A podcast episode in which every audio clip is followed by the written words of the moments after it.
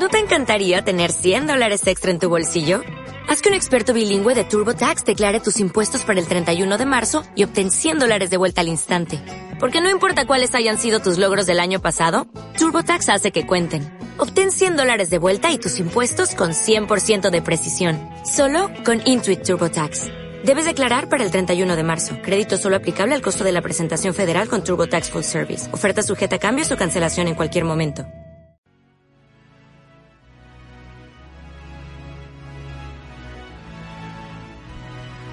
Bienvenidos a una sección diferente y juvenil. Esto es Profit al Desnudo.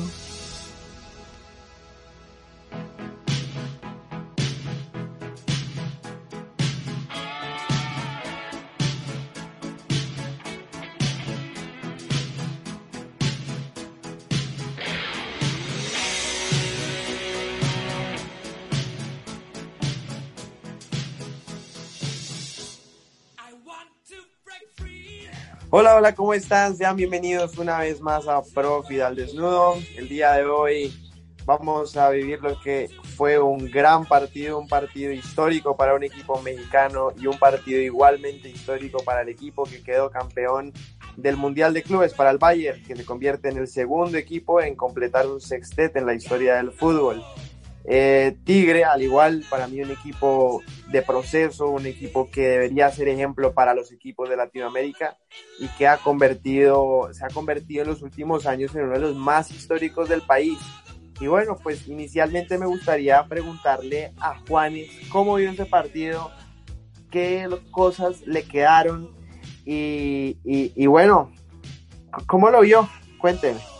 Bueno, eh, empezando, eh, claramente un poco disgustado por la mano previa de, al gol del Bayern Múnich. Me parece que ahí el VAR primero eh, estuvo muy mal y, y, después, pues nada, claramente el nivel que, que, tiene Europa al resto de Sudamérica es muy superior. Aunque Tigres dio una muy buena muestra de, fútbol, eh, más corazón que fútbol de lo que había mostrado en los partidos anteriores pero claramente es un partido histórico para la CONCACAF. Eh, el llegar a una final demuestra el crecimiento que han tenido en los últimos años en, confederación en general, el crecimiento económico que han tenido y, creo que también eh, de forma indirecta afecta a Sudamérica porque es que sigue, sigue mm, demostrando cómo nuestros equipos bajan el nivel y bueno, surgen otras confederaciones que ahora pelean el Mundial de Clubes.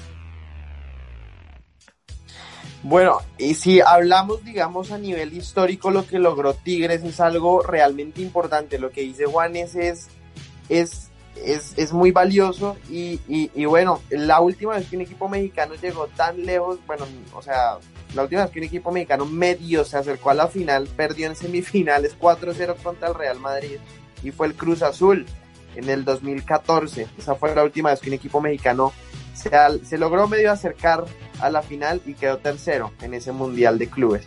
Y bueno, y Nicolás, ¿qué opinas sobre el partido? ¿Qué cosas le quedaron fuera del bar? Eh, ¿Cómo vio a Gignac? ¿Cómo vio a Lewa?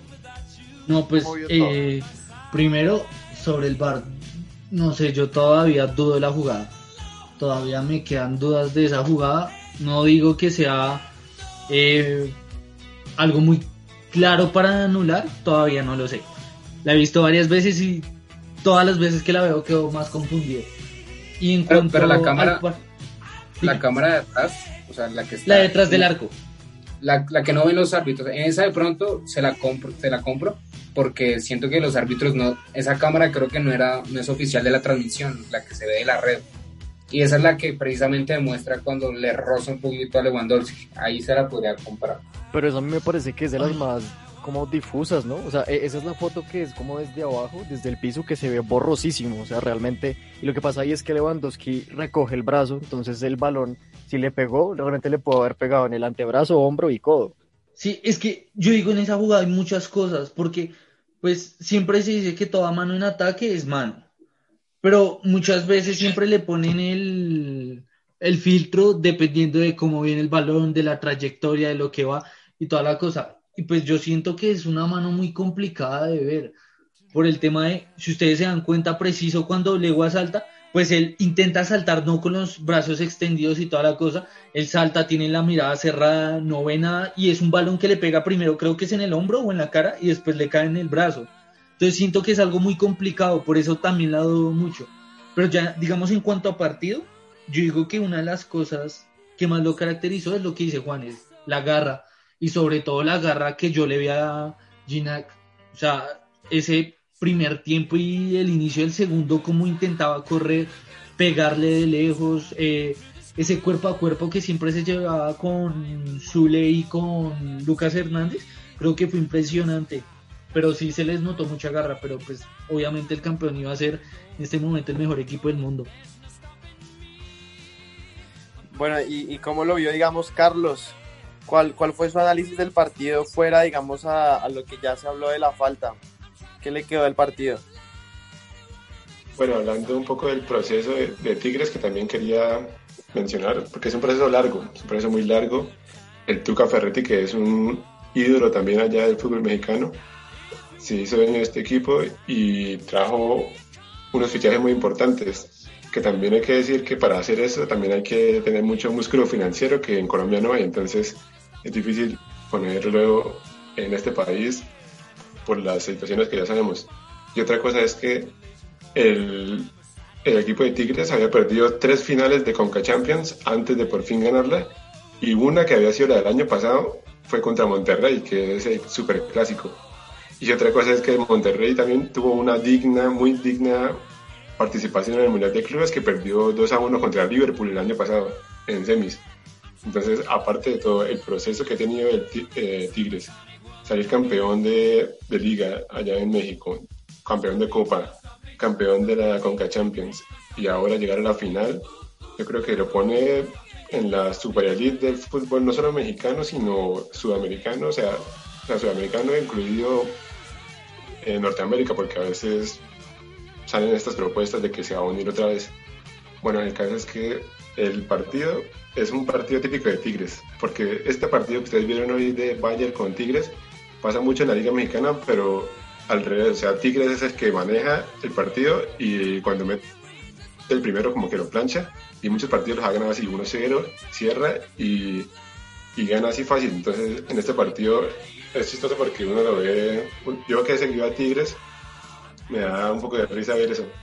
Porque es que ya contra el Bayern, por más equipo bueno que uno tenga, que lo pagó muy bien el Tuca Ferretti, es muy difícil como tomar el control, ¿no? Con un equipo de estos, de este calibre como el Bayern, que gana un sextete y un sextete que, bueno, como están hablando aquí de la, del bar y esto, acordemos que el otro sextete que existe también con bar no difícilmente existiría, ¿no? Entonces, bueno, hablando ya del partido, sí, un partido muy correcto del Bayern, en ningún momento corrió peligro y nos deja también al Bayern un poco como que se le está acabando un poco la gasolina, o también puede ser que está bajando la curva, que está bajando la curva de rendimiento, que sería lo, ideal para ellos, y que ahorita cuando empiezan octavos, cuartos y semis, va a volver a ascender. Entonces, Bayern justo campeón, y Tigres un gran planteo, un gran proyecto, un gran equipo. Oiga, recalcando un poco lo que dice Carlos, realmente el proceso que ha tenido Tuca en Tigres ha sido algo fenomenal. Desde el 2010 eh, ha venido construyendo un proceso muy grande dentro de, dentro de la plantilla. Ha logrado 10 títulos, entre los cuales, bueno, ya están los subcampeonatos que mencionó, mencionó Carlos. Y esos mismos 10 títulos los ha conseguido Gignac también como, como jugador de, de Tigres. Y, y, realmente yo siento que Tigres es el ejemplo que debería haber para muchos equipos en Colombia. Obviamente sin, sin, sin la cartera que hay en México, sin el dinero que hay en México, pero sí el ejemplo que ha demostrado Duca, eh, Tuca perdón, es, es, es, algo muy importante para lo que es un proceso de un entrenador dentro de, dentro de un plantel. Y, y es verdad lo que dice el sextete del Barcelona, muy difícilmente existiría si hubiese habido Bar este partido contra el Chelsea en Stamford Bridge es histórico. ¿Sí o no, Juanfer? Háblenos de ese sextete, háblenos de ese sextete y de paso háblenos de esta final, por favor. ¿Qué opina? No, yo difiero. Bueno, preguntas primero por el sextete. En cuanto al sextete, yo creo que eso fue un partido. Ya pasó mucho tiempo, pero fue un partido muy difícil arbitralmente. O sea, yo, yo difiero mucho, la verdad. Obviamente está, está, está la, el antecedente de que soy del Barcelona, para el que no sepa, soy del Barcelona, pero, pero haciendo un minucioso análisis del partido fue muy difícil por lado y lado. Lo que pasa es que solamente se recuerda, obviamente, el que pasó. Eh, pero bueno, hablando de esta final, creo que, creo que uno de los datos más importantes es, es la mejor participación de un equipo de, de CONCACAF. La, bueno, la única participación en finales y yo creo que la mejor porque que otro equipo pueda llegar a una final y le, y le juegue así a el Bayern Múnich del sextete es difícil, o sea que en el futuro pueda pasar que un equipo que, que sea de CONCACAF llegue y haga una participación así, porque realmente pues bueno el Bayern ganó, pero pues o sea, planteársela a un equipo que tiene a los mejores jugadores de Champions League prácticamente de la temporada pasada, pues muy difícil y la verdad lo jugó muy bien, a, o sea, a pesar de las estadísticas, porque si vemos, Tigre remató como una vez al arco, por ahí, y tres, tres remates en, en total, pero realmente se le jugó bien el partido y pues de eso se trata, o sea, no, no, se esperaba menos que Tigres rematara 15 veces al arco teniendo al Bayern al frente. Pero casi mete el gol del año Tigre, casi mete el gol del año. Uf, casito, casito. Igual también hay que decir que es un Bayern de la última temporada, es el Bayern más flojo de la, o sea, como tiene las tres semanas más flojas que ha tenido en toda la temporada, también hay que decir A, pesar de que Lewandowski, a pesar de que Lewandowski, es el mismo de siempre, ¿no? O sea, increíble la temporada del, del polaco.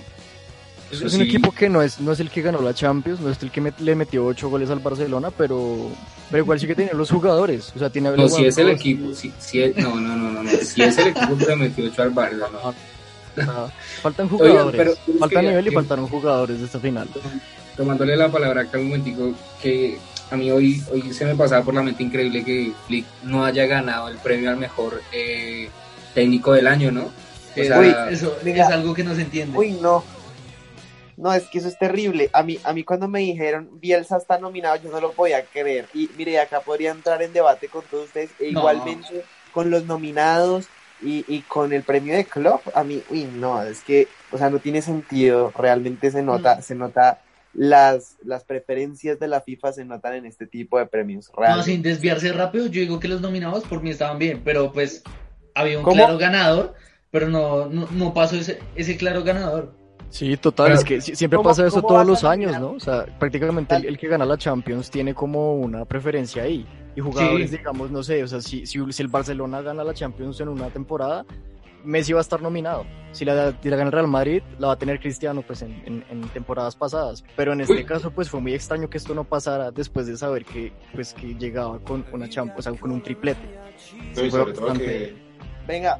Termina ganando el jugador del año, este, Lewandowski, el arquero Neuer y, y Kimmich. Los, el, equipo que dirigía ese equipo, el, el técnico que dirigía ese equipo, no se lleva el premio, eh, no tiene sentido. No tiene nada de sentido. ¿Y cómo van a nominar un técnico de segunda división? Ah, no, no tiene sentido. La no miren el técnico de segunda división.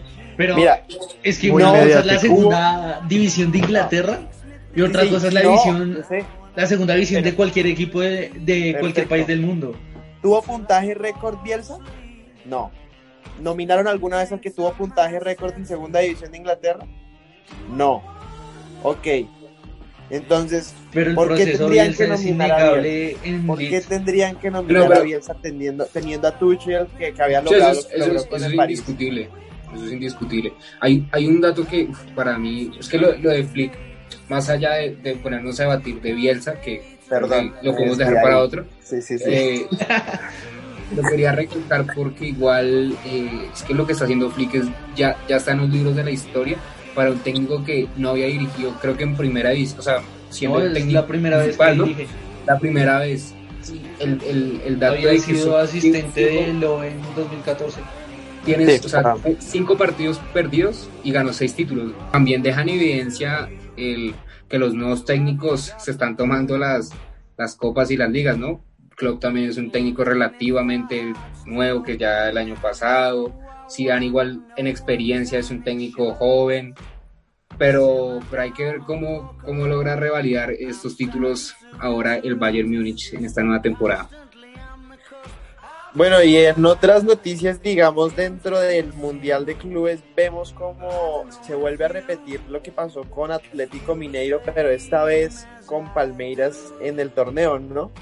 Eh, un equipo que no demostró nada terrible. Para, bueno, para mí nunca había haber sido campeón de Libertadores, realmente merecía mucho más un equipo como Boca o River o como Santos. Hasta Santos. sí, total.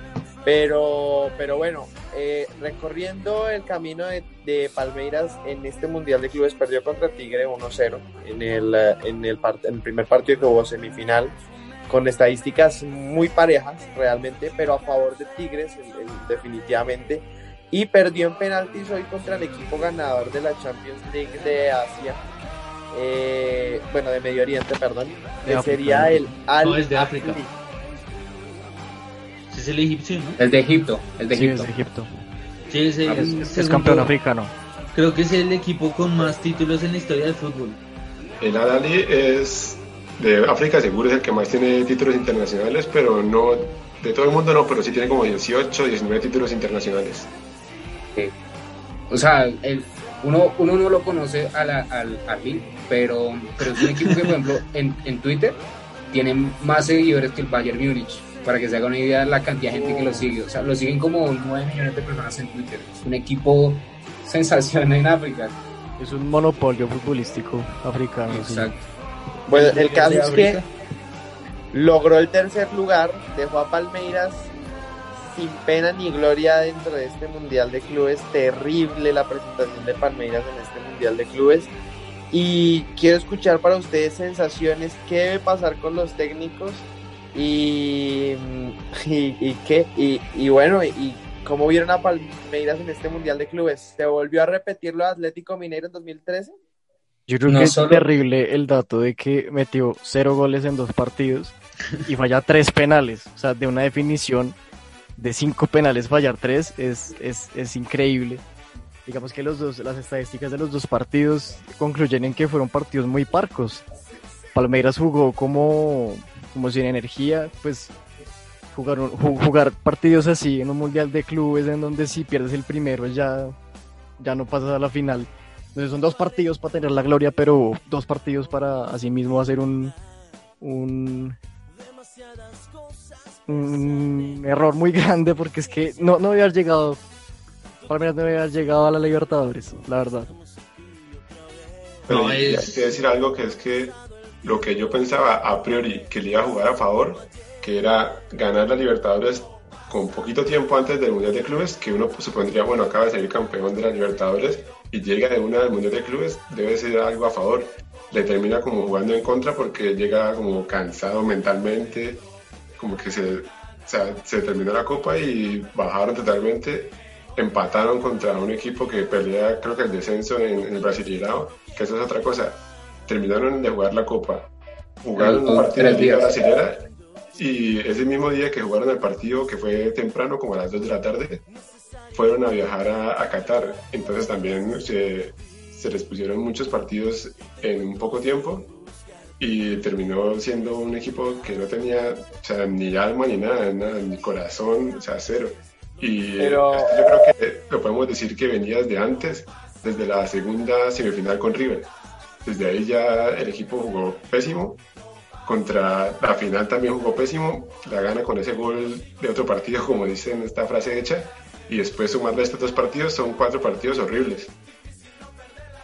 A mí, eh, eh, aparte de lo que dice Carlos, yo quiero refutar y decir que independiente a cómo haya llegado el equipo, hay muchos equipos que también han llegado así, como llegó Gremio, como llegó River, después de ganar la Copa Libertadores, una semana después de haberla ganado, llegaban al Mundial de Clubes y hacían mejor papel, mucho mejor papel del que hizo en este Mundial de Clubes Palmeiras. Y si es verdad, Palmeiras realmente para mí no merecía ni la semifinal, ni ganar, perdón, la semifinal de la Libertadores. De pronto sí haber llegado a esta instancia, pero el perder contra un equipo de Egipto por penaltis. No, habiendo hecho 13 remates al arco, no haber convertido ningún gol, es realmente lamentable. Juan. Pero, pero no lo miremos como un hecho aislado, como que sabemos que Palmeiras para la gran mayoría no, no debió ser el campeón por la forma en que jugó desde la semifinal, pero no es un hecho aislado del fútbol sudamericano igual. Hoy Mr. Chip abrió el debate, lo, lo voy a traer aquí a conversación, eh, porque sacó el dato de los... El primer dato es que de los últimos 14 mundiales de clubes, 13 los han ganado equipos europeos, teniendo Sudamérica siempre la semifinal, ¿no? Que ya ¿El último fue Corinthians? El último fue Corinthians, exacto. Contra el eh, Chelsea. En el 2010, Internacional quedó eliminado con B En el 2013, el 2013 Atlético Mineiro con Raja Casablanca. En el 2016 recordemos que Atlético Nacional se fue también con Kashima, por ejemplo. Agárrate Real eh, Madrid. Pero ganó el tercer lugar. en el, 2018 Alain se fue, eh, eliminó a River, por ejemplo. En el 2000, en el 2000 eh, y bueno, ya en este año eh, Tigres a Palmeiras y a la Liga. O sea, es algo, es evidente que en los últimos 15 años el fútbol sudamericano ha bajado muchísimo el nivel y la diferencia con Europa es cada vez mayor y con los otros continentes es cada vez menor, por presupuestos, por nivel, por, por un sinnúmero de razones. Pero lo de Palmeras es solamente, sí. para mí, algo del proceso que ya viene pasando desde hace muchos años. Sí, pero es que también lo, lo grave aquí de Palmeiras, o sea, yo estoy de acuerdo con lo que dice Cami, para mí no debió haber sido ni siquiera finalista de la Libertadores. Para mí sí hizo un excelente y concreto primer partido contra River, que eso nadie se lo puede negar, o sea, hizo lo que tenía que hacer, pero haber jugado tan feo el segundo partido, haber jugado una final, es que para mí este fue el partido más aburrido de una final después del partido de Liverpool Tottenham. O sea, fue desastroso literalmente. Y creo que sí, el fútbol sudamericano viene en baja y se ha visto mucho, pues fútbol colombiano otra vez volvió a estar eh, por debajo de muchos de los países aquí eh, cercanos a nosotros, pero de igual manera no puede ser que un equipo como Palmeiras represente tan mal a Sudamérica, o sea, por lo menos yo digo, haber quedado cuarto no está mal, o sea, por nivel no le da, pero no haber metido ni un solo gol en dos partidos. Yo lo que no entiendo es cómo un equipo puede cambiar tanto en qué mes y medio, dos meses, o sea, antes del, del, partido de vuelta contra River, Palmeiras creo que era el equipo más goleador de la Copa Libertadores. Después de ese partido. siendo el más goleador también. y después de, después de esa, de esa semifinal, eh, lo, decía aquí un amigo presente, es el antifútbol. O sea, no, no juega a marcar un gol nunca. O sea, es increíble cómo teniendo herramientas no, no busca el arco rival y y no sé, espera, no sé qué espera los partidos, no sé qué, qué espera contra, contra, bueno, contra Santos claramente le salió en el último minuto, pero, pero es un planteamiento muy extraño de un equipo no, de un tiempo y es que en la final se demostró, o sea, antes del gol de, de Palmeiras, no sé si se acuerdan esa jugada que salvaron eh, en la línea, que Weberton lo salvó, todo ese tipo de cosas, o sea, es un equipo que llegó por arte de magia, yo no sé, al Mundial de Clubes. Yo creo que es, es, importante resaltar lo que decía Carlos, que después de, de, perder con River, igual pasada la final, los resultados que ha tenido pues han sido muy malos. O sea, pierde con Flamengo, un buen equipo, pero bueno, pierde con él, pierde con Ceará, que es un equipo que está ahí más o menos peleando por entrar a Sudamericanos, ha puesto 11, 12, algo así. Empata con Vaso, que también está en bajos puestos. Y finalmente lo que decía que empata con Botafogo, realmente es, un juego muy malo. Y digamos en la final cuando uno, cuando uno ve un equipo ganador de la Libertadores, uno dice, listo, el siguiente paso es el Mundial de Clubes. ¿Qué jugadores buenos va a tener este Mundial de Clubes para la representación de Conmebol? Entonces uno dice, Weberton hizo un, un campeonato muy bueno. Tienen a Felipe Melo, que es, que es una insignia. Tienen a Luis Adriano, que jugó muy bien. Tienen a Ronnie. Todos estos fueron los que fallaron en los penales y no metieron ningún gol. Entonces realmente es una cosa yo creo que no podemos explicarla, simplemente una cosa del fútbol que, uno podría decir, no sé, Palmeiras perdió, perdió la, motivación después de, después de ese partido contra River, pero, pero creo que en cuanto a los cupos de, de si se puede llegar a o sea, de si debería seguir llegando a semifinales de una vez el, el Copa Conmebol. A mí me parece que, que, que está bien porque eso se sabe, que el fútbol europeo y el fútbol sudamericano siempre va a estar el mejor nivel. Y, y, entonces si fuera por eso, pues entonces al final siempre se jugaría, en vez de jugar el africano, el asiático, pues siempre se jugaría sudamericano con, con, con europeo. Entonces a mí me parece que, que, que, es bueno pues que los demás equipos afloren, pero no, no es demasiado, digamos, argumento para, para bajar a, a la al, al, al cupo sudamericano de acá. Es que han sido unos resultados muy raros, ¿no? Casi que inexplicables. El de, el de Nacional también, que fue un 3-0 contra un equipo que no era campeón de ninguna eh, continental, era con el anfitrión, que era el Kashima. Kashima. Y, y el, el, caso de River, que fue contra Alain, y el River venía muy bien también. O sea, pero son bueno, cosas que inexplicables. Pero creo yo que... Pero sacaron el tercer lugar. Bueno, sí, pero eso, la, la, verdad que a nadie le importa el tercer lugar. Pero, pero mira pero... Palmeiras, ni siquiera. Palmeiras ni no, siquiera claro. se llevó medalla, pero ni, ni, un yo... diploma se llevaron. Yo creo que también eh, ha pasado algo y es que estos campeones que nombramos, o sea, han sido los, o sea, Palmeiras, esta segunda copa, igual es muy importante en su historia. La segunda también de Atlético Nacional no es un club que, o sea, son equipos que no están acostumbrados a ganar internacionalmente. Y siento yo que la cabeza les juega una mala pasada en estos casos. La misma, el mismo caso de River, creo yo, River venía la final más importante en su historia y claramente la, la cabeza no la, no la supieron enfocar en, en el Mundial de Clubes. Pero, pero igual creo yo que, que la brecha, o sea, en este momento, con lo que decía Juanfer, eh, estamos apelando más a la historia que al presente. Si fuera por el presente, estoy con, Mr. Chip y creo que sí ya no debería estar con Mebol en semifinales, porque creo que ya se puede pelear mano a mano o con otro continente. Pero pues si es por historia, pues Sudamérica y Europa han sacado los mejores jugadores de la historia. Entonces sería un poco ilógico no, no darle un cupo a semifinales a estos dos continentes digamos en ese caso el, el disputado pasado clasificó Flamengo, el anterior perdió River, el anterior a ese sí clasificó Gremio, el anterior a ese perdió Nacional, el anterior a ese clasificó River, entonces son como, digamos que se van turnando, o sea, no, no es tampoco que, digamos, en todos los años pasados siempre la final fuera sudamericana así, y que ahora no, ahora ninguno llegue, sino que, sino que yo creo que es una competencia. Yo creo que la razón está en la naturaleza de esta competencia, en la que son dos partidos. Entonces, generalmente, el, el goleador del Mundial de Clubes de la edición que sea es goleador con dos goles, con tres goles. Entonces, en, o sea, en sí, clasificar al Mundial de Clubes es, es de los procesos más difíciles, pero en parte los más fáciles de ganar, porque es ganar dos partidos. Pero, Excepto Cristiano, ¿no? Siete goles. Ah, no, sí, claro. Pero es que Cristiano, Luis Suárez también está en, ahí, ahí en ese podio porque metió como cinco goles en, en, una sola edición. Pero, ah, bueno, no, pues, o sea, sabiendo lo que hizo Real Madrid, que ganó tres seguidas, que pudo disputar tres seguidas, pues ahí sí se marca, digamos, un, un, un, antecedente, pero, pero generalmente es un, es un torneo muy, muy variopinto. Uno ve siempre nombres diferentes, digamos, de, de sobre todo los, los equipos que, que no llegan de unas semifinales es, es, es, muy variado. Entonces realmente el, el torneo es un, es un, torneo muy extraño, pero, pero eso también lo hace, lo, lo, hace interesante. Lo hace interesante porque, porque si no, lo, o sea, vuelvo a repetir, si no entonces pues que se jugará el Mundial del Club es solamente el sudamericano con el europeo. Lo que era la intercontinental antes. Sería hermoso, la, sería hermoso eso. Pero no, los otros equipos también merecen su reconocimiento internacional.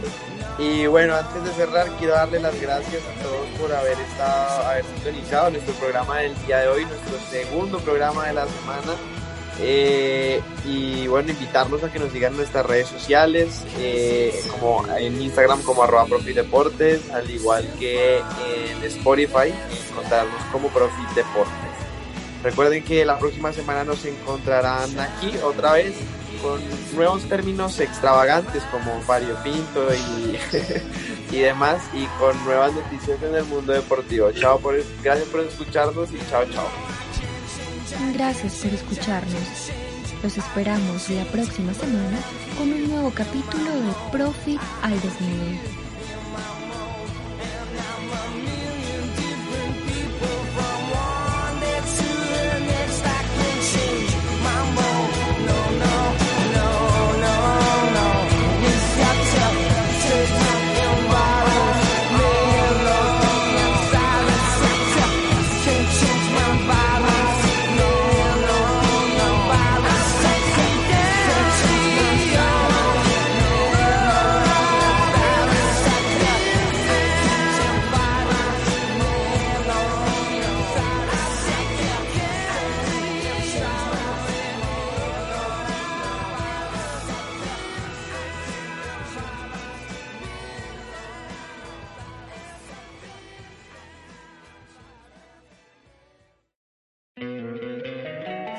Encantaría tener 100 dólares extra en tu bolsillo?